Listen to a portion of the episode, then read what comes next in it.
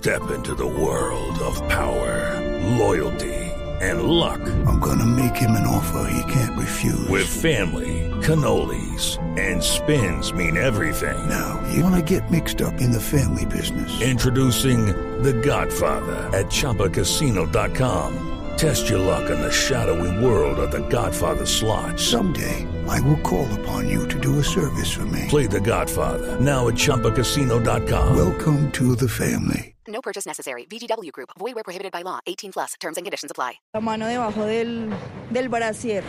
De acuerdo con el informe de cada 15 mujeres acosadas en Transmilenio, una denuncia formalmente y seis lo hacen a través de redes sociales. Por lo menos el 80% están dados en las últimas rutas, es decir, ya cerrando la operación del sistema de transporte masivo. Altas horas de la noche, estamos hablando después de las 11 de la noche. Una situación que se repite en otros espacios públicos y establecimientos comerciales y que ha afectado a 2.458 mujeres que han denunciado abuso y acoso en lo corrido de enero a julio en Bogotá. Y es, encontramos que en más del 90% de los casos que se denuncian, porque sabemos que no solo, pues no todo se denuncia, el espacio público, el sistema de transporte y los establecimientos comerciales abiertos al público. Pero el panorama en el ámbito nacional también es preocupante. El informe que recoge datos revelados por la Policía y Medicina Legal indica que en el país van 15.626 mujeres víctimas de algún acto sexual en estos espacios públicos, mientras que el total de hombres víctimas de este mismo delito es de 3.689. Aunque en menor cantidad que las mujeres, la situación de acoso también se da en los hombres, pero no es frecuente que lo denuncien o que lo hagan público. ¿Por qué? Esto tiene que ver, por un lado, con la vergüenza que significaría poner en evidencia una situación que le puede ocurrir a una persona, a un hombre, por decirlo de alguna manera, porque puede ser incluso considerado como, como no aprovechó la situación. En Bogotá, el número de hombres víctimas de algún tipo de actos sexuales es de 487. Otro estudio realizado por la Fundación Thomson Reuters que se enfoca en apoyar los derechos de las mujeres concluyó en 2016 que el transporte público en Bogotá es el más inseguro en Latinoamérica para las mujeres, seguido por Ciudad de México y Lima. Ricarina, Ricarina, Ricarina, es la harina que me fascina. Ricarina, Ricarina, Ricarina, es la harina para todos. De las mejores cosechas del más puro trigo importado, traemos a su mesa Ricarina, la harina fortificada con vitaminas B1, B2, hierro, niacina, ácido fólico y todos los nutrientes que hacen las delicias de sus platos preferidos. Trabajamos pensando en usted. Voces y sonidos de Colombia y el mundo en Blue Radio y bluradio.com, porque la verdad es de todos. Dos de la tarde, un minuto, actualizamos información en Blue Radio. El Partido Conservador expidió ya un comunicado rechazando el asesinato del candidato de su partido a la alcaldía de Tibú en norte de Santander, Bernardo Betancourt. ¿Qué se sabe de este político allá en esa zona, Cristian Santiago? A través de un comunicado, el Partido Conservador Colombiano rechazó el asesinato de su candidato a la alcaldía de Tibú, Bernardo Betancur Orozco. Para el movimiento era uno de los líderes más representativos en norte de Santander. Exigen al gobierno nacional esclarecer a la mayor brevedad este crimen que atenta de forma directa contra la participación democrática en el país. La difícil situación que enfrentan los candidatos hoy es una alerta que deben tener respuesta oportuna a fin de garantizar un proceso electoral libre y sin presiones indebidas de grupos armados ilegales, destaca el partido. Betancur Orozco había sido alcalde de Tibú en el periodo 2004-2007 y había aspirado en 2011. Para esa época la Fiscalía le imputó cargos por presuntos nexos con los grupos paramilitares entre 2001 y 2003 y aunque le fue dictada medida de aseguramiento, salió en libertad por falta de pruebas. En Ocaña, Cristian Santiago, Y a propósito de estos temas, gracias Cristian, vamos al departamento de Magdalena. Allí desconocidos le untaron sangre a la valla publicitaria de una candidata a la alcaldía del municipio de Santa Bárbara de Pinto. La historia con Luis Maestre. Sorprendidos y consternados se mostraron los habitantes del municipio de Santa Bárbara de Pinto Magdalena después de observar una valla de la candidata a la alcaldía Carmen Esther Acosta totalmente untada de sangre y también con restos de órganos al parecer de animales. La aspirante le indicó a Blue Radio que este acto criminal es un mensaje de amenaza, por lo que instó a las autoridades a adelantar las respectivas investigaciones, teniendo en cuenta los crímenes de aspirantes políticos que se han presentado en el país. Estoy bastante preocupada al respecto, no había recibido en ningún momento ningún tipo de amenazas, ni, ni escrita, ni, ni vía telefónica. Y la verdad es que esto me tiene bastante preocupada, pues teniendo en cuenta los últimos acontecimientos en el país. Carmen Estela Costa reanudará sus labores de campaña hasta tanto las autoridades traten de ubicar a los autores materiales e intelectuales de este hecho, pues siente que su vida corre peligro. En Santa Marta, con información del Magdalena, Luis Maestre, Blue Radio. A las 2 de la tarde, tres minutos, esta situación coincide con las nuevas advertencias que está lanzando la Fundación Paz y Reconciliación en torno a la influencia que van a tener las armas y la violencia en las elecciones regionales de octubre. Detalles con María Camila Castro. Ariel Ávila, subdirector de la Organización Paz y Reconciliación, habló con Blue Radio sobre los hallazgos del tercer informe de violencia y dinámica electoral. En este informe, la organización menciona que en 11 de los 32 departamentos no vale la pena hacer jornada electoral porque se sabe quién va a ganar. Además, entre los resultados está que los políticos en contienda están ordenando eliminar físicamente a sus competidores que hay gente pagando en la ley para que asesinen esos candidatos. Además de que están matando a la gente, hay unos autoritarismos regionales que le hacen mucho daño a la democracia y es que una estructura política controla todos los factores de distribución de poder en una región, en un municipio, en un departamento. Y es que según el informe, los ataques y victimizaciones contra miembros e integrantes de los partidos políticos en esta etapa electoral, el 30% corresponden a partidos de oposición Colombia Humana y el Partido Verde. En un 21% corresponden a partidos de coalición del gobierno encabezados por el Centro Democrático y el 18% de las victimizaciones corresponden a los partidos Liberal y Cambio Radical. María Camila Castro, Blue Radio. Dos de la tarde, cinco minutos, murió Gabriel Fernández. Era la voz que presentaba los programas de Chespirito, del popular programa del mexicano Roberto Gómez Bolaños. Fernández, además, era esposo de la chilindrina y los detalles los tiene hasta ahora Luis Fernando Acosta.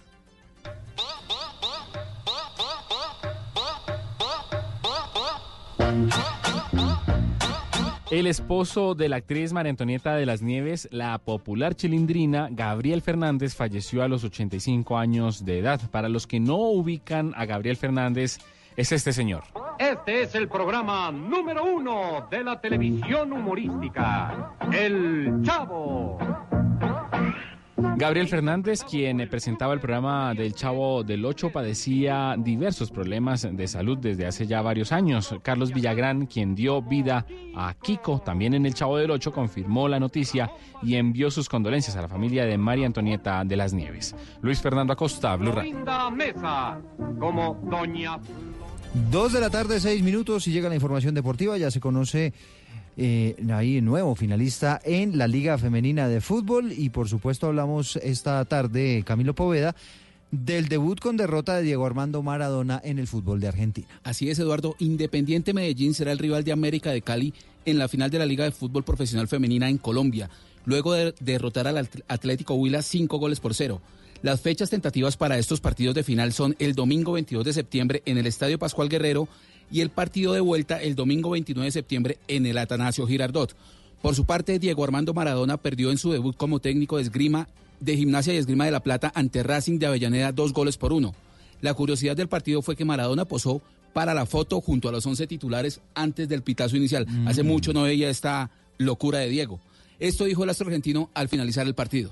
Contra el campeón argentino, los muchachos se pararon bien, no tuvimos no tuvimos desbordes, los desbordes lógicos de ir atrás y irnos adelante y, quizás comernos un contragolpe de Racing, pero después no, no creo que, Racing nos, haya, nos haya pasado por arriba. Bueno, por lo menos habló fluido, ¿no? Por lo menos.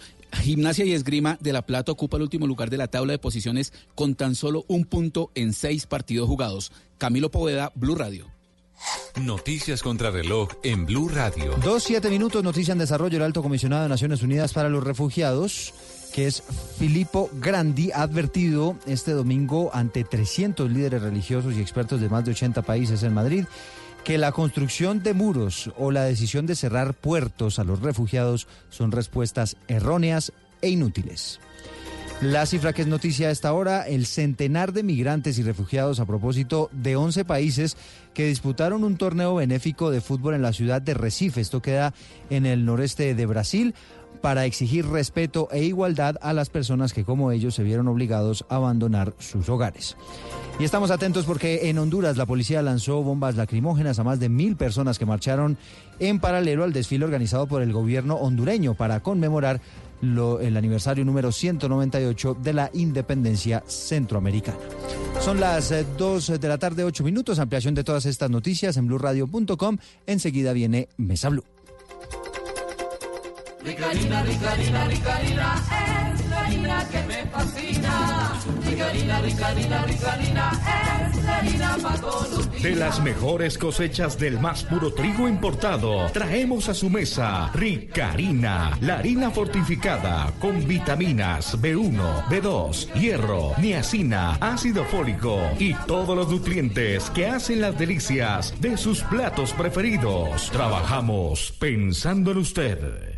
Los personajes, las historias, las anécdotas, las confesiones, las noticias, todos los temas puestos sobre la mesa. Aquí comienza Mesa Blue. Presenta Vanessa de la Torre en Blue Radio y bluradio.com. La nueva alternativa.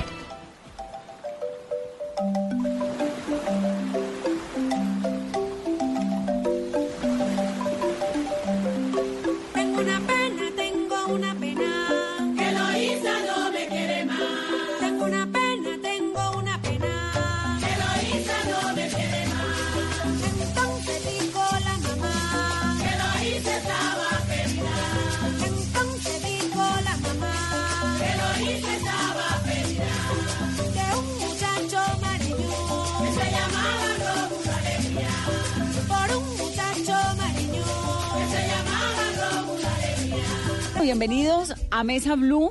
Nuestra invitada de hoy es Nidia Góngora. Ella es, como le dicen, la voz del Pacífico. Una mujer que la verdad ha logrado internacionalizar todo eso que lleva en la sangre, todo eso que es el Pacífico que nos gusta tanto. La madre de Nidia y tal vez Nidia, bienvenida. Muchísimas gracias. Me da mucho gusto tenerla aquí. Gracias. La madre de Nidia era una de las, es una de las cantadoras del Pacífico más importantes, ¿no? Sí, pues del Pacífico, de nuestra región de Timbiquí, pues, muy reconocida y tiene, pues como ha desempeñado un papel importante en la difusión y en la conservación y transmisión también de, de las músicas de marimba. ¿Qué son las cantadoras, Nidia? Expliquémosle a la gente que no sabe. Bueno, la- lo primero que vamos a explicar es que no somos cantadoras, sino cantoras. Cantoras. Cantoras o cantadoras. ¿Cantadoras o cantoras? Sí. La función O sea, que- ¿la cantadora no existe? ¿Eso está equivocado? Pues en nuestro contexto sí, porque tradicionalmente siempre se ha utilizado el término dentro de, del territorio y fuera del territorio, porque yo eh, nunca había escuchado la, el término cantaora, pues aparte de las cantadoras de flamenco. Eh, y aquí en Colombia se empezó a escuchar el término cantaoras y a utilizar y a popularizar a través de un proyecto muy específico eh, de Leonardo Gómez Jatín, que fue Alecuma y las cantaoras. Entonces, a partir de allí, mm, se nos empezó a, a- a denominar como cantaoras. y Pero las término- cantadoras son sí, las flamencas, las de las sevillanas. Sí, pero eh, las los que nos dedicamos o las que nos dedicamos a, a, a cantar músicas campesinas, músicas tradicionales, músicas vivas, siempre históricamente se les ha llamado cantadoras. Y en el Pacífico, en nuestra región, siempre se les ha llamado cantoras. Cantoras. Me parece importantísimo hacer esa diferenciación. Ahora, ¿por qué cantoras o cantadoras y no cantantes? Bueno, porque el- la función de las cantoras vamos, va mucho más allá eh, del canto específicamente, de, de eh, poner sonido a historias, poner sonido a vivencias, a pensamientos. La función de las cantoras eh, es una función de guardianas de tradición. Y además de, de ser guardianas y de conservar todo ese legado y toda esa riqueza ancestral, tenemos la función de transmitirlo de generación en generación. Entonces, las cantoras, el trabajo de las cantoras es un trabajo que está relacionado no solamente con el canto, sino que está relacionado con los diferentes saberes. Entonces, una cantora generalmente tiene conocimientos sobre medicina ancestral, tiene conocimientos sobre gastronomía, tiene conocimientos sobre eh, bebidas medicinales, ¿sí? Es, es, es toda una sabedora y toda una guardiana de tradición dentro de la comunidad. ¿Y dónde aprende todos estos conocimientos? Se aprenden dentro de la comunidad de manera muy, pues la transmisión es muy natural, el proceso de transmisión, no vamos a academias, aunque bueno, para mí la academia tradicional, la, la, como el aprendizaje de lo tradicional es, es una academia, es nuestra academia. Eh, los maestros pues son obviamente los viejos sabedores, los que, los que han aprendido también de generación en generación, se les ha transmitido todos estos saberes. Y pues en mi caso, hay muchas maneras. Unas, pues que uno lo trae por herencia. En mi caso, yo vengo de una familia de cantoras y de cantores por, por herencia. Cantores Eh, hombres también. Cantores hombres, sí. Pero digamos, eh, las cantoras, cuando le cantan a la muerte, a la despedida, que uno lo ve en Bojayá, ¿no? Sobre todo las de Bojayá, que es, que es tal vez el recuerdo más inmediato que tengo de las cantoras, que están ligadas como al dolor, como a la tristeza, como a la despedida, no necesariamente es sola, solo a esto. Es decir, hay cantoras también de fiesta, de celebración. Claro, lo que pasa es que el término cantoras eh, es para, para denominárselo a estas mujeres que cumplen esta labor, pero que no únicamente cantan alabados, sino que cantan currulados, cantan jugas, cantan bundes. Los Y- alabados son los de la despedida. Los alabados son, son cantos fúnebres que están relacionados directamente con eh, espacios fúnebres, o sea, la despedida de un ser que se muera. O eh, también están relacionados con la muerte, con pasión, muerte y resurrección de Jesús. Son los únicos espacios donde se escuchan alabados, Alabados. o los contextos dentro del territorio donde escuchamos alabados. Entonces, las cantoras entonan alabados. Entonan jugas, entonan bundes. ¿Qué son jugas? ¿Qué son bundes? Son ritmos del Pacífico, hay unos eh, específicamente de, la parte sur. Entonces, eh, no hay, el término cantoras no es solamente para las mujeres que cantan alabados, el término cantoras se utiliza en general para las que ejercen esta tarea dentro de la comunidad, para las que ejercen el canto, sea alabado, se, eh, el alabado es en todo el, el endén del Pacífico, ¿no? de norte a sur. Hay alabado en el sur, hay alabado, en- así como en el Chocó hay alabados también en el sur. Y, por ejemplo, en el sur nosotros cantamos currulao, cantamos bunde, cantamos juga, cantamos rumba, cantamos paseo. Y en el, en el Chocó, pues bueno, eh, hay otros ritmos, es, es más chirimía, no, es- no hay tanta marimba, pero también son cantoras. Ok, y estas cantoras, como en el caso suyo, reciben, en el caso suyo, eh, de su mamá, tal vez, de su familia. Sí, pues se recibe en sí el contexto. Entonces, los que venimos de familia de cantores por tradición, pues obviamente tenemos desde, desde la casa, tenemos como ese primer acercamiento y esa escuela allí en casa. Pero también eh, el contexto mismo eh, le enseña a uno, porque en mi caso yo aprendí de mi mamá, pero también aprendí eh, de, los, de las otras sabedoras y de las otras maestras. Yo tuve la fortuna de nacer, bueno, yo nací con partera, nací en, casa de mis abuelos, pero el barrio donde vivía mi mamá era un barrio que quedaba cerca a, a la familia, por ejemplo, a la familia Balanta, y estaba allí también toda la familia Bonilla. Y, y la familia Angulo. Entonces siempre ellos eh, crecí en un ambiente, nací, crecí en un ambiente musical. la familia Bonilla, la tiempo familia Angulo eran musicales. musicales, la familia Angulo de Timbiquí, ellos pues son, eh, vinieron de San José, de la parte de arriba de las minas, y luego bajaron a San José, a, Timbi- a Santa Bárbara, como el caso de mi mamá y mi, mi abuela y sus hijos, y otros se quedaron arriba. Luego fueron bajando, pues es el caso, es la misma familia de Wegner y de William de los de herencia. de los de herencia, que son Exacto. grandes amigos de esta casa. Nidia, ¿cómo es, por qué es distinto nacer de una partera?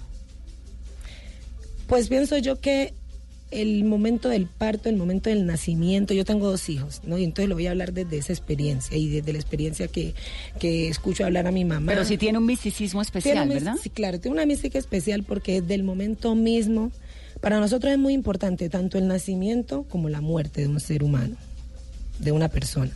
Entonces, el momento del nacimiento, del alumbramiento, como lo llamamos desde la tradición, es un momento muy especial, un momento muy sagrado y un momento decisivo, diríamos que para la vida. Entonces, la manera como a ti te reciba el mundo, este mundo terrenal, incide mucho en la manera como tú vives. Entonces, eh, cuando uno nace con partera, nace acompañado, acompañado de todas las personas que lo quieren a uno. Es un parto tranquilo, un parto bonito, un parto eh, donde no se observa agresividad de ninguna manera, ni voluntaria ni involuntaria. Te reciben con canto. Eso tiene que ser divino. Sí, entonces se le brinda a, la- a esa madre toda la tranquilidad y todo el, el espacio armónico que necesita ella pues para tener a su hijo de la, de la, Sí, de la manera además un más parto es un parto. Un parto es un parto. Entonces, yo tuve hijos, tuve dos hijos y mis dos hijos los tuve por cesárea. ¿En dónde? En Cali. En un hospital. En un hospital, en una clínica, no sé si puedo decir el nombre, pero nacieron en una clínica. Eh, y para mí fue lo más traumático del mundo. ¿Por qué? Porque yo tuve, cuando tuve mi primer hijo, en el proceso de parto, pues yo quería hacer mi proceso y tener mi hijo de- natural, sin que me hicieran cesárea, yo quería pujar a mi hijo. Claro, como todas. Uno le, además uno Porque hace el curso y le que- enseñan. y- exacto, y además que es... Supongo que ese curso profiláctico que le enseñan a uno embarazado en Bogotá o en Cali, se lo enseñan a ustedes. No los enseñan, La- las, las parteras, parteras, y a mí claro. me lo, y, y yo todos los días lo hacía con mi mamá y ella era, estuvo muy pendiente porque mi mamá vi- en esa época vivía en Timbiqui y antes de yo tener a mi bebé, cuando yo estaba como en el último mes, ella se vino a la ciudad de Cali a pues acompañarme a estar conmigo como ese tiempo y lo mismo a mi abuela, porque yo me crié con mi abuela. Entonces empezamos el trabajo de parto en la casa y obviamente pues yo seguí las recomendaciones que ella me dio. Mi mamá parió ocho, siete hijos y los siete los parió con partera y uno que casi incluso casi sola. Entonces pues obviamente quién más que ella. ¿Quién más que ella para, para acompañarme a mí? Entonces estu- estuvimos allí, ella pues me dio todas las recomendaciones del caso. Cuando ya llegó el momento de irnos a la, pues mi esposo estaba con mucho miedo porque pues él es más de ciudad. Entonces era como, no, vámonos a la clínica, vámonos a la clínica, vámonos a la clínica. Entonces yo, bueno, para no tener pues como conflicto y es un poco difícil que entiendan las personas que no están como dentro de esa cultura, que entiendan pues como esos procesos. Entonces nos fuimos a la clínica. Y llegando a la clínica, pues ya los médicos se encargaron, el procedimiento, todo, y me aplicaron pitocin y eso, eso lo desgarra a uno horrible. Ahí empezó el martirio. Me aumentaron los dolores, pero fue una cosa así desgarradora. Y acostado, mira, cuando uno pare, cuando la mujer pare con partera, baila, canta, salta, o sea, es un momento feliz. En una clínica a ti te acuestan en una cama porque pues la experiencia que yo viví fue Sí, te duerme en la mitad del cuerpo. Sí, me acostaron en una cama y yo quería caminar, quería moverme, quería relajarme, pero Pero entonces ¿por qué no eh, físicamente, clínicamente, qué pasaba? ¿Tenías algo con el cordón umbilical o algo? No, yo llegué bien, llegué con mi dilatación normal, ya iba eh, a la, la altura de 5 de dilatación, me tomaron la presión, estaba bien, le hicieron monitoreo al niño, estaba bien. Pero ellos por tomar precauciones, entonces me, pues, me acostaron en la cama, me conectaron un poco a aparatos, que suero, que no sé qué. Y pues ahí me tocó aguantar los dolores allí. Llegó un momento en el que pues se complicó, el parto se complicó, eh, al niño se le bajó la presión, eh, le estaba dando taquicardia, entonces a mí me tuvieron que meter por urgencias, hacerme una cesárea y además de eso hubo un error en el laboratorio, entonces los exámenes míos los confundieron y en los resultados que llegaron pues yo aparecía como con una anemia crónica, entonces tenían que hacerme una transfusión de sangre. No, y no eran suyos.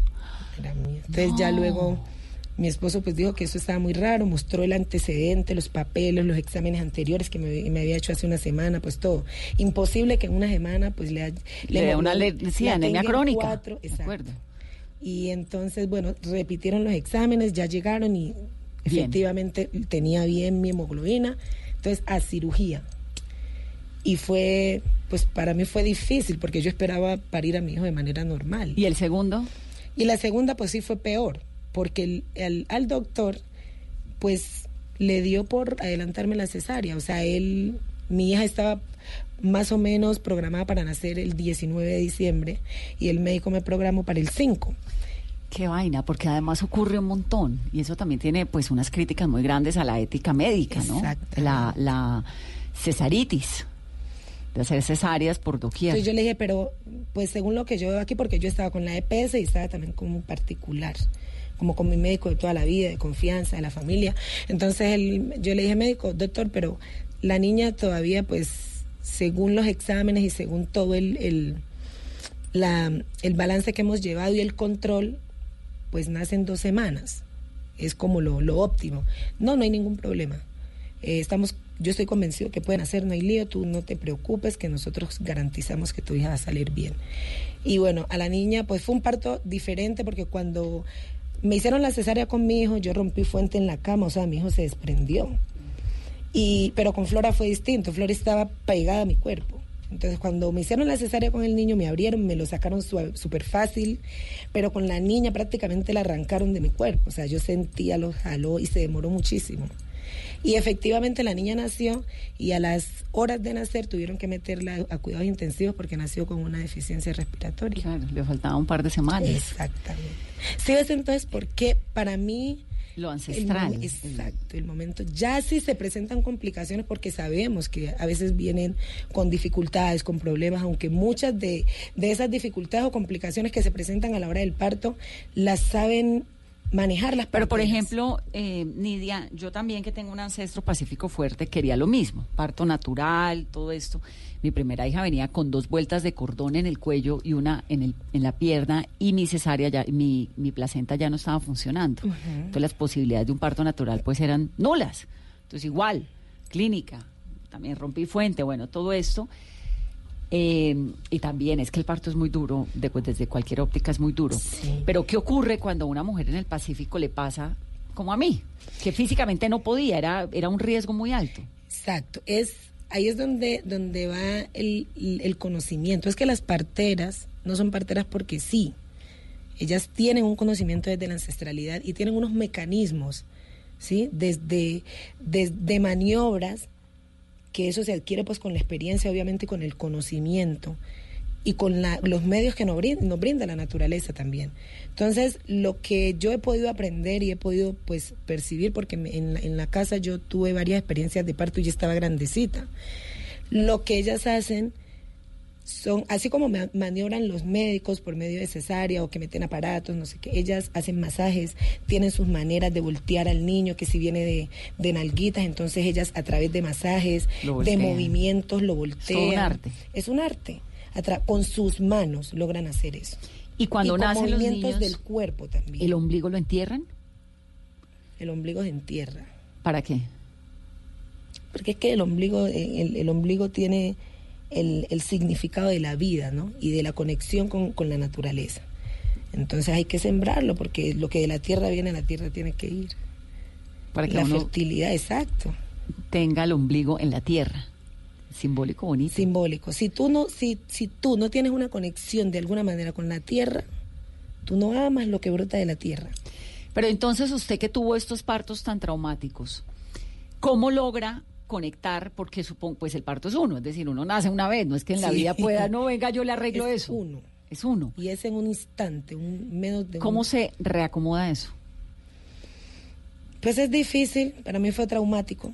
Eh, en el segundo parto, de hecho, a mí me dio, me enfermé horrible, tanto física como psicológicamente, pues por todo lo que pasó. Mi hija quedó dos sema- prácticamente dos semanas en, en cuidados intensivos y pues yo estaba en mi casa. Frágil. Frágil, sufriendo mucho, porque entre otras cosas mi hermana menor había tenido bebé también diez días antes. Entonces, cada que yo me despertaba con el llanto del- de mi sobrinito bebé, pues para mí era doloroso.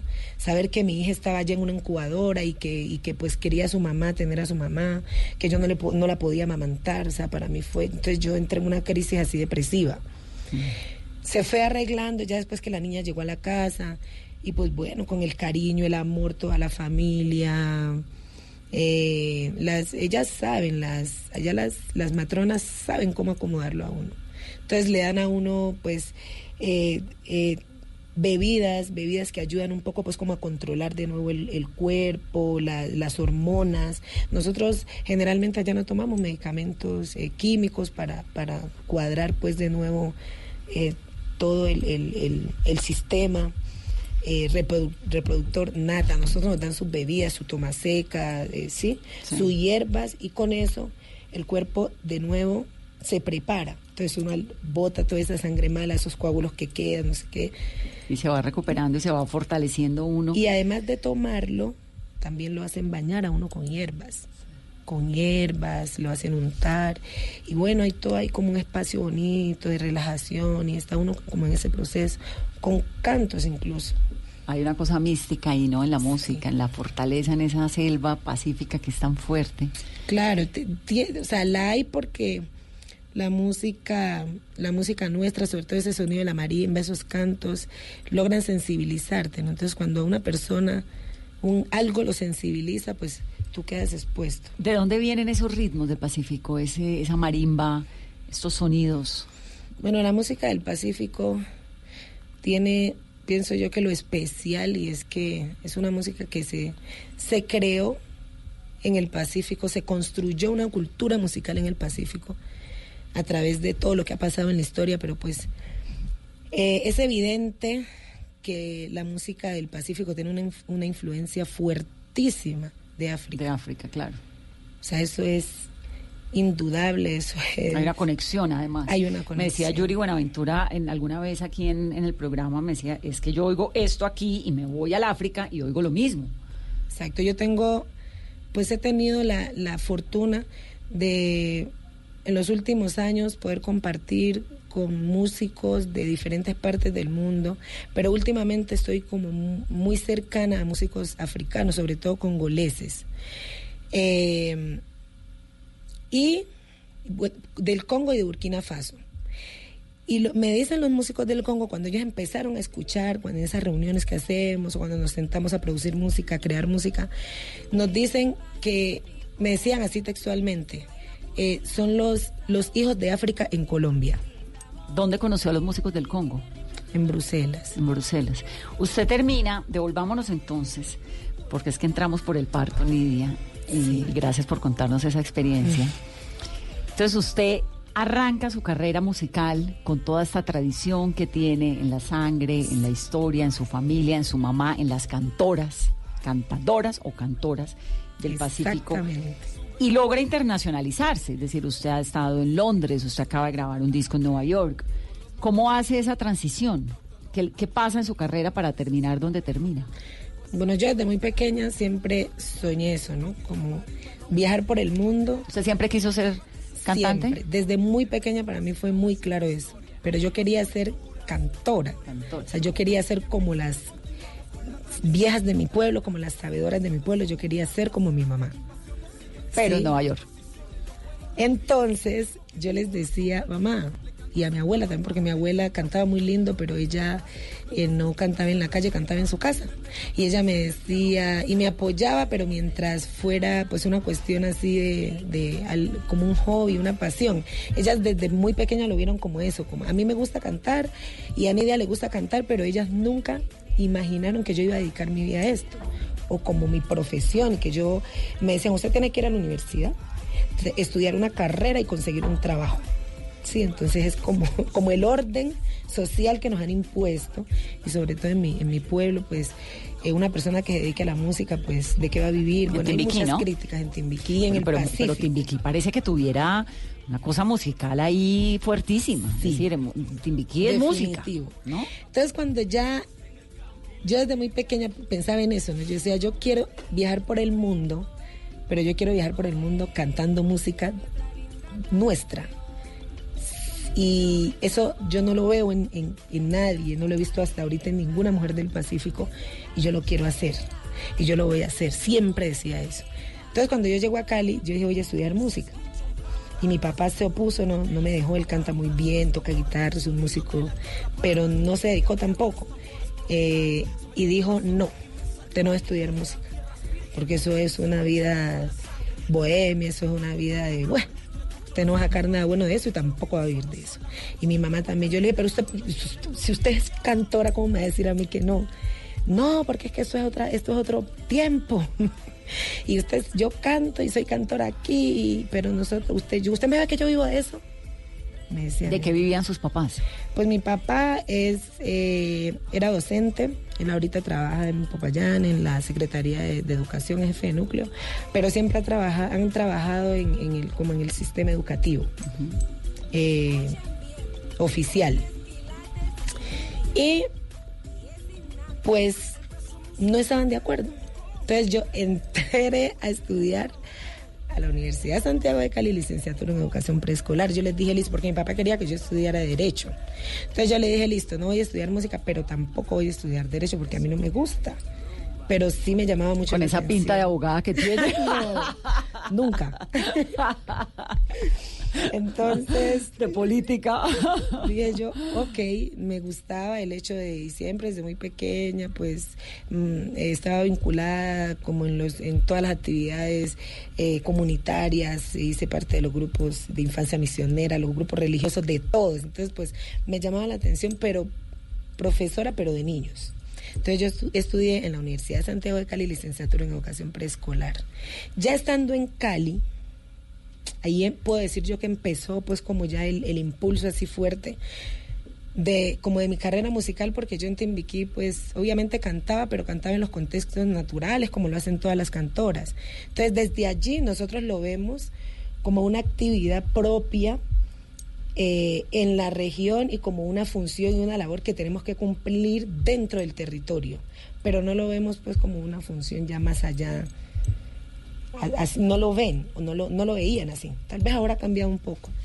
Y ti- cuando llegué a Cali, eh, entré al coro de la universidad y entonces pues aprendí muchas cosas, muchos elementos que me han ayudado también en parte a pues ahorita el ejercicio, pero yo no me sentía, o sea, me gustaba y siempre yo cantaba y tenía mis referentes musicales, pero había algo que no me llenaba. Y era eso, que a mí me hacía falta mi marimba, mis cantos, mis arrullos.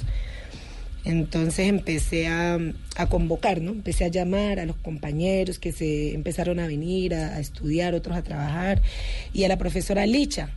La profesora Elizabeth Sinisterra fue pues como nuestra profesora querida y fue la, la primera docente en todo Timbiquí que música. llevó el conocimiento de la ancestralidad al aula de clase. Entonces, ¿Y, montó en dónde el aula de clase? ¿En Cali? Ella era profesora en Timbiquí, pidió traslado a la ciudad de Jamundí y nosotros nos sentimos, cuando ella salía de Timbiquí nos sentimos huérfanos, ¿sí? Porque pues sentíamos que ella le daba como un rumbo diferente, nos, con ella empezamos nosotros a investigar realmente sobre nuestras tradiciones, o sea, era un poco más profundo, ¿no? El conocimiento y eso. Entonces cuando llegamos a Cali yo le dije, profe, yo me voy a morir aquí, yo siento que ya yo no soy feliz y yo me quiero devolver para Timbiquí, yo no quiero ¿Cuántos años estar tenía aquí. Nidia? 17. Era peladita. Si yo no quiero estar aquí, yo me quiero ir, a mí me hace mucha falta mi, pues, mi casa, mi, mi, mi abuela, mi familia, y me hace falta la música.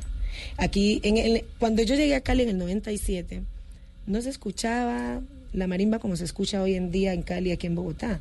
O sea, yo tenía la referencia de Hugo Candelario en Cali. No había más marimbas, o sea, muy pocas. Entonces, para mí era, y, y pues el trabajo de él era un trabajo enfocado en, en las el músicas tradicionales, el grupo Bahía, pero era orquestado, era fusión. Muy bonito y, y, era pues como mi alivio, pero yo sentía la necesidad de, de lo raizal, de eso que nosotros hacíamos allá. Entonces ya empecé a llamarla y empezamos a reunirnos en Cali. Primero a hacer jam, como tertulias, y ya así se fue formando como este proceso o esta diáspora en Cali, en el oriente de Cali, específicamente en el barrio Ciudad Córdoba. Ahí es donde comienza a tejerse este. Ahí es donde comienza a este tejerse núcleo musical. Este núcleo y esta familia musical. ¿Y en qué momento Como a reencontrarse. Sí. Y ahí, en- ahí llegan quiénes? ¿Llega usted? ¿Quién más? Llega Nidia, llega Moisés, llega Danilo Cuenú, llega Gilberto. Ah, se montó un- una buena interesante. La profesora Licha, mi hermana Julie, que está hoy en el... Hay al- algunos de los que arrancamos hoy hacemos parte de Canalón, o sea, siguió Claro. el proceso. ¿Y tocaban ya? ¿En algunos sitios comenzaron? Empe- empezamos a tocar en las fiestas patronales de Timbiquí, pero que celebrábamos en Cali.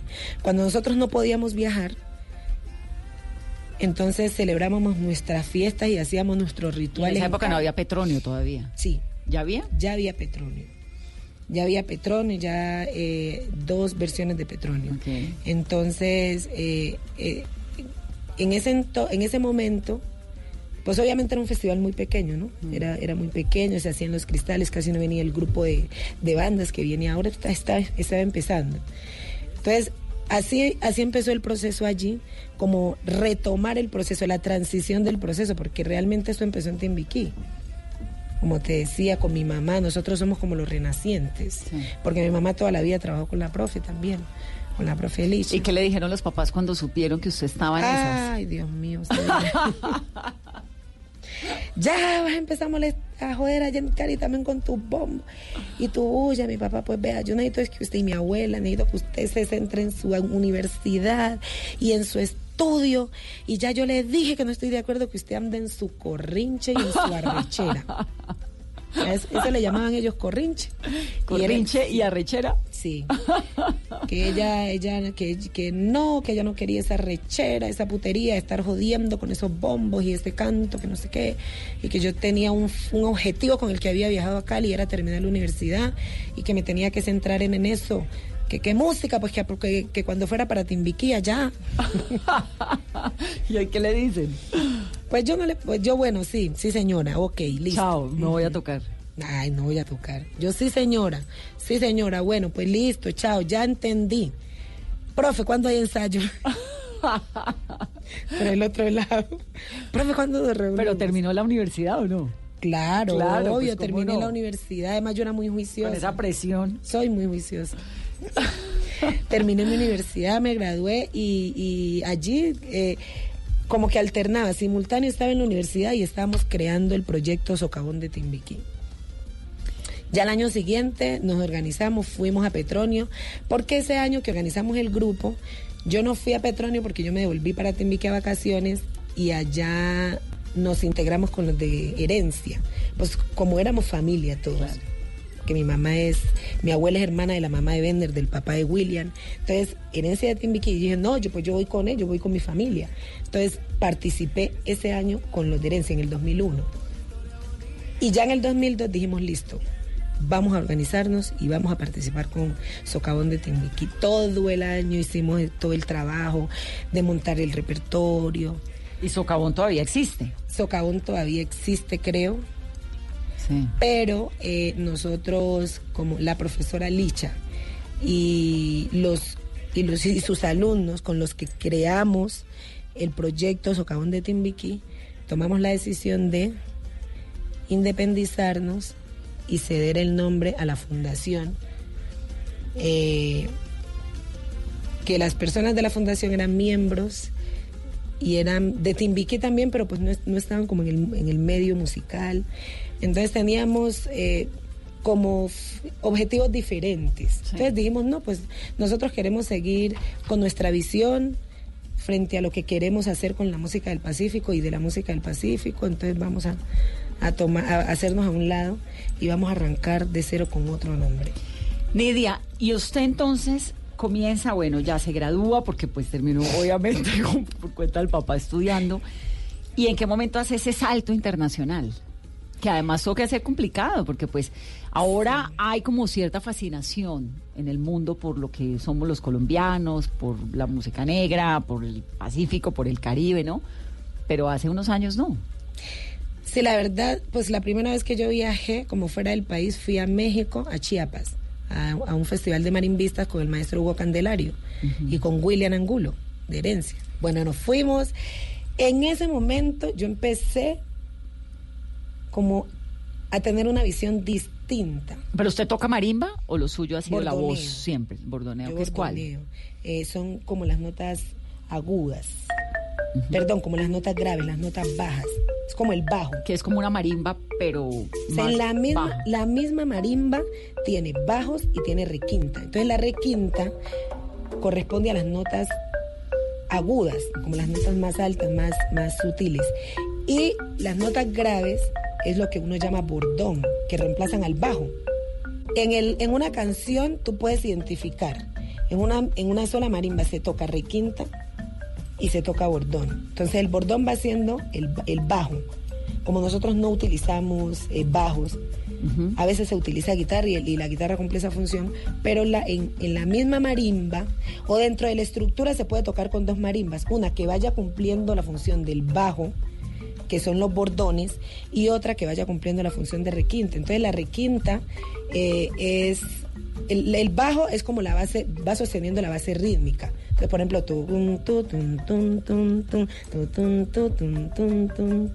y ya el bordón pues va, va cantando, por decirlo así, acompañando el canto y va variando en, en- en melodía. Y usted además canta. Y canto, sí, pero dentro del grupo yo no cumplo la función de, de, de tocar bordones, yo solo canto. Toco bombo también, pero en el grupo tenemos su bombero, marimbero, cununero. Entonces yo a veces, pues, en, al- en algunos momentos cuando estamos así, que ya la cosa está candente, así como que entramos en trance, yo me voy y cojo mi cununo y empiezo a tocar. Pero yo canto. Lo suyo es es como mi canto. fuerte, lo mío es el canto. Además que no está muy bien visto en- dentro de la comunidad que las mujeres toquemos estos instrumentos porque son instrumentos que están exclusivamente hechos para tocarlo los hombres. Pues Ay, eso es ¿cómo lo así? que es. ¿Por qué? Pues eso, eso dicen tradicionalmente, aunque nosotros ya hemos hecho pues como resistencia a eso y ya ahorita las mujeres estamos aprendiendo a, a tocar instrumentos, pero de, pues decían los viejos que, porque la marimba pues tiene un misterio. ¿Qué es cuál? Y entonces aprender a tocar marimba pues había toda una mística alrededor de la marimba. Uno, que era muy difícil, entonces no todo el mundo estaba preparado para aprender a tocarla y que era la marimba quien escogía. ¿A quién, quién la tocaba? Quien la tocara. Entonces eran personas, nacían muy pocos con ese privilegio y eso venía también de familia. Entonces entendí que la mayoría de los marimberos es porque vienen de familia de marimberos. Y, y bueno, hay todo un misterio allí, entonces hay unos momentos como muy profundos de conexión. Entonces decían ellos que, que, pues que la mujer, el, el, el guasá es el instrumento interpretado por la mujer porque pues da, da toda esa como, como esa sutileza que expresamos las mujeres. El bombo pues es un instrumento de fuerza. Y pues hay un poquito de machismo también en esa No, pues teoría. claro, todo, porque además entonces ellos sí pueden ser cantores, pero uno no puede tocar marimba. Y los De- cantores hombres que cantan. Cantan currulao, cantan juga, cantan alabao. O sea, no hay un ritmo eh, específico para que sea interpretado por mujeres y otro por hombres. Pero, Todos pero cuando uno piensa en cantoras, piensas en mujeres, ¿no? Generalmente. En, en alabados piensa uno en mujeres. Pero cantan hombres también. Y el y, y de hecho el, el, el- como el papel que desempeñan los hombres en el canto de alabado es importante porque eh, en Timbiquí casi todos los rezanderos son hombres. Entonces ahorita, pues como en esta generación de los 80 para acá, yo fui una como de las, de las, en Timbiquí, de las primeras jóvenes que empezó pues como a y a, y a tocar y eso, pero antes pues como que no se atrevía. Soy rebelde siempre, ¿no? Ajá, pero con causa. Y esa rebeldía le ha funcionado en la vida. Pues sí, porque pues yo no sé, a mí me, pues desde muy pequeña me enseñaron a que uno tenía que cumplir sus sueños y sin pasar por encima de nadie tenía que hacer todo lo posible por alcanzar esos sueños. Y lo ha hecho. Sí, y pues desde muy pequeña tam- también yo era como muy curiosa, pues a mí me dec- yo le decía a mamá, eh, pues esto es, esto porque a uno le decían que en Semana Santa no se podía cantar, no se podía brincar, solo cantar alabados, que no se podía ir a nadar al río y que uno no podía correr, pero ¿por qué? Porque es malo. Pero ¿por qué es malo? Deme una explicación, o sea, así que me convenzan. Ni de a todo no se pregunta, ni de a todo no se sabe. Y usted igual iba y se metía al río. Sí, entonces a mí me daba como, me, sentí impotencia y me sentí un poquito frustrada que no me explicaban. iba y metía el pie al río a ver si le salía aleta. Eso, y a tambalearlo. Yo hacía lo mismo. le da- a ver si volvía pescado. Le da una curiosidad, ¿verdad? es una cosa loquísima. como nunca me volví pescado, entonces siempre me terminó metiendo el Viernes Santo. Sí, entonces por ahí va la, la, pues como la cosa que yo, o sea, me gusta y me gusta y aprendí a tocarlo. Además que siento yo que para uno entender, pues uno como, como cantora, como docente, como transmisora, si yo voy a enseñar a un niño sobre un instrumento, debo como mínimo eh, tener un conocimiento de eso que voy a enseñar. Entonces, pues yo como le voy a enseñar a tocar a un niño bombo si yo no sé tocar. Epa, epa, manga y aprieta. Llego malecón con la receta completa, con mucho sabor para quien le apetezca. Sonido afrodisíaco está servido en la mesa. Esto lo traje para que se diviertan. No te preocupes que el que no baila la preta. Entre que cabe más la puerta está abierta. Despierta, conecta, se formó la fiesta. Este jota de la que provoca que cuando te toca te sube la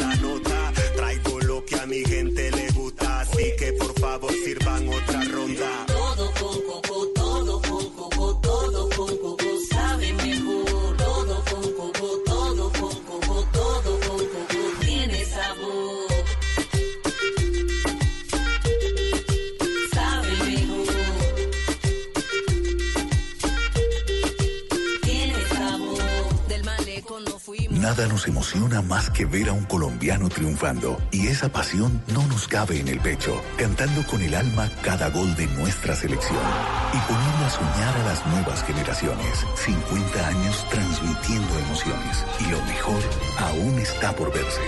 Tú nos ves, Caracol TV. Rica harina, rica harina, rica harina, es la que me fascina.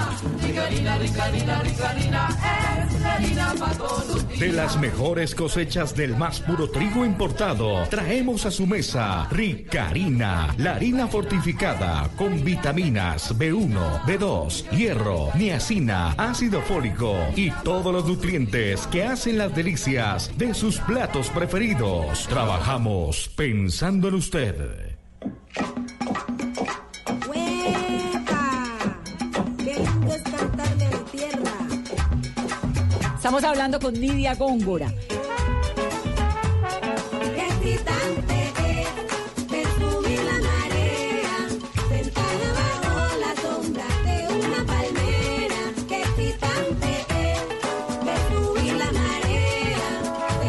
Bajo la sombra. Nidia, usted tiene ahora entonces Canalón de Timbiquí, que es el que ha tenido siempre. La escuela. Que es la gran, escuela. Gran templo. Sí. Y el Pacífico Electrónico, que ahí está junto a Quantic. Que eso suena como los dioses porque es un electrónico en el cual usted entra a meterles eso a un Pacífico que es tan bravo.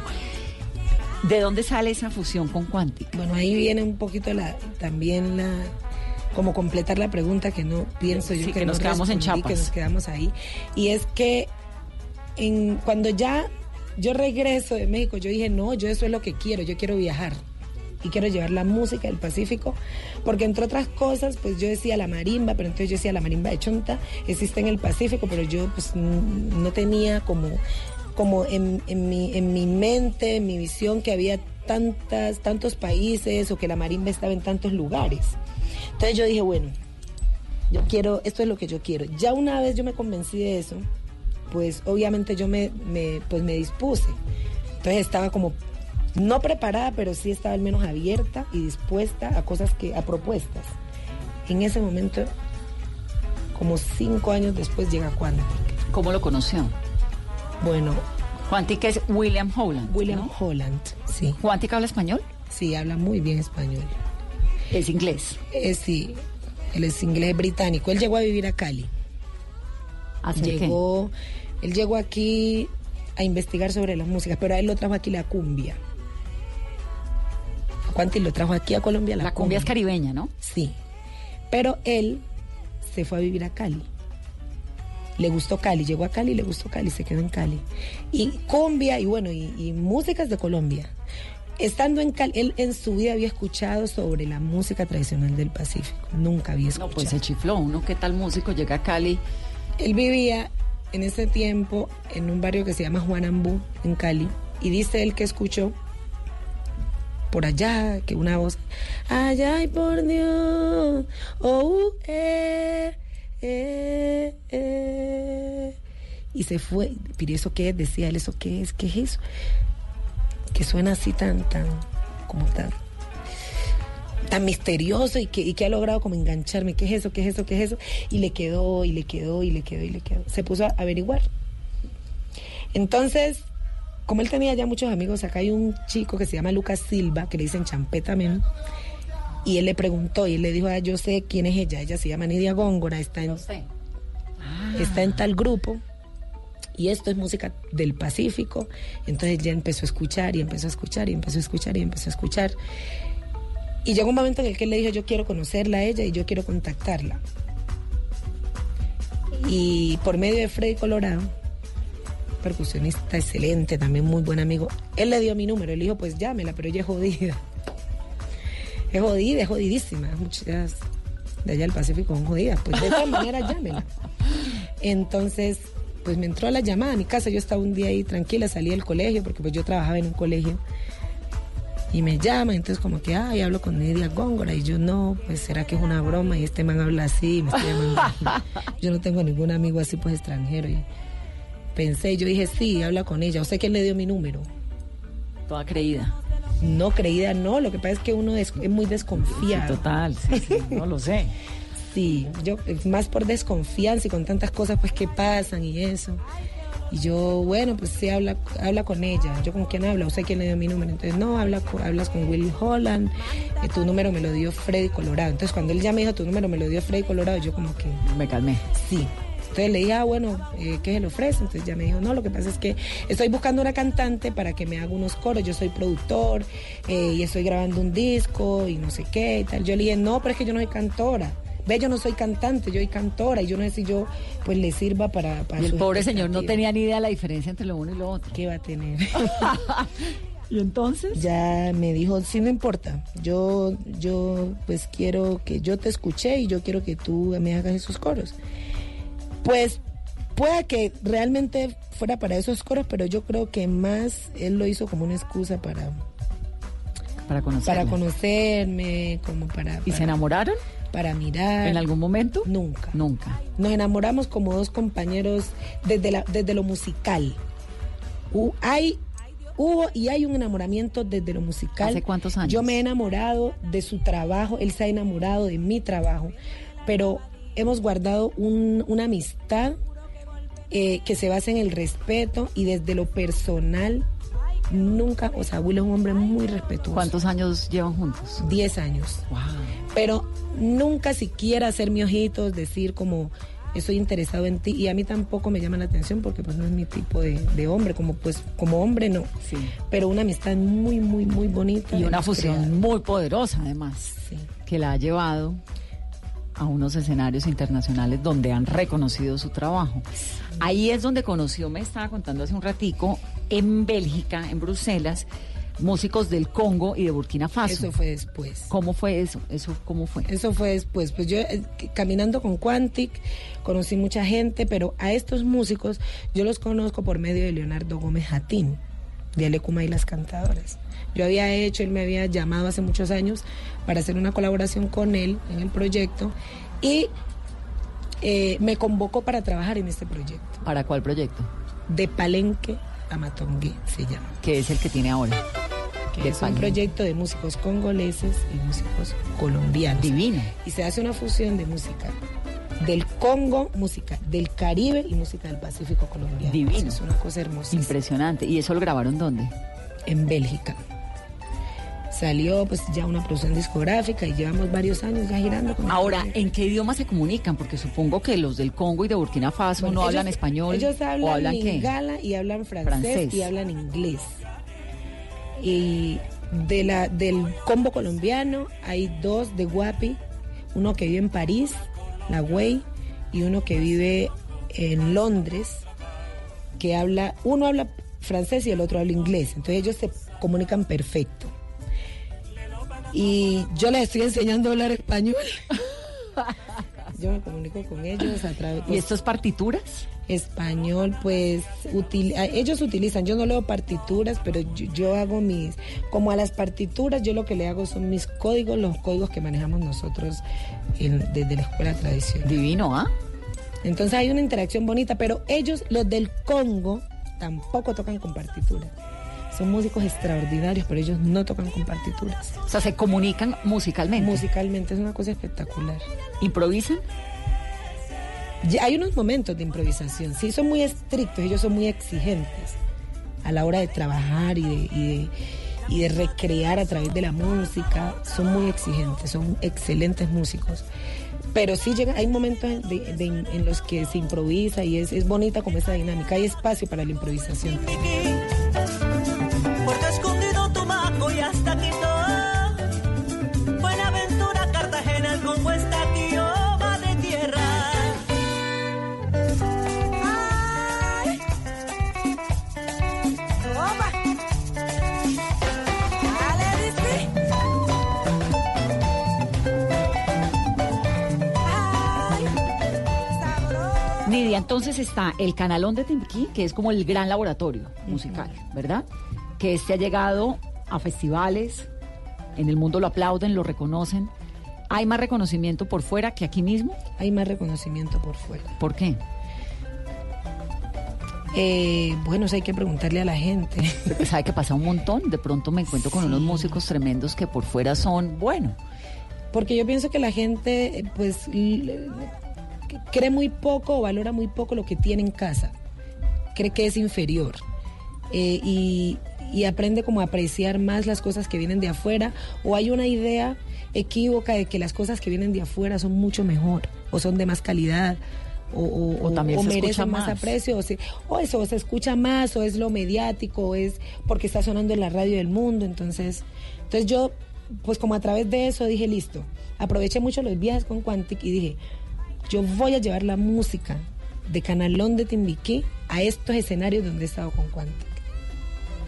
Y a estos programas radiales y, y- y el universo me tiene que ayudar para que la música de Canalón de Timbiquí suene en la radio internacional. ¿cuántos músicos son Canalón de Timbiquí? Diez. Diez. Y cinco cantoras y cinco percusionistas. y se reúnen y cantan y ensayan y se presentan claro. y hacen giras. Nosotros tenemos un proceso continuo de formación y tenemos escuela. Hay una escuela que funciona en Cali, que es el Semillero Canalón, y tenemos dos grupos, uno infantil y uno juvenil, y trabajamos con niños del distrito de Agua Blanca, en Cali. La mayoría, todos viven en el distrito, hay unos que vienen del Pacífico y otros que son caleños. Pero trabajamos en Cali en función siempre de eso, de, de enseñar pues, y de difundir la música. ¿Y por qué no montan una escuela en Bogotá? Yo le tengo dos alumnas. Sí, bueno, hagámosle, arranquemos con las dos que tienen. sí. Me han dicho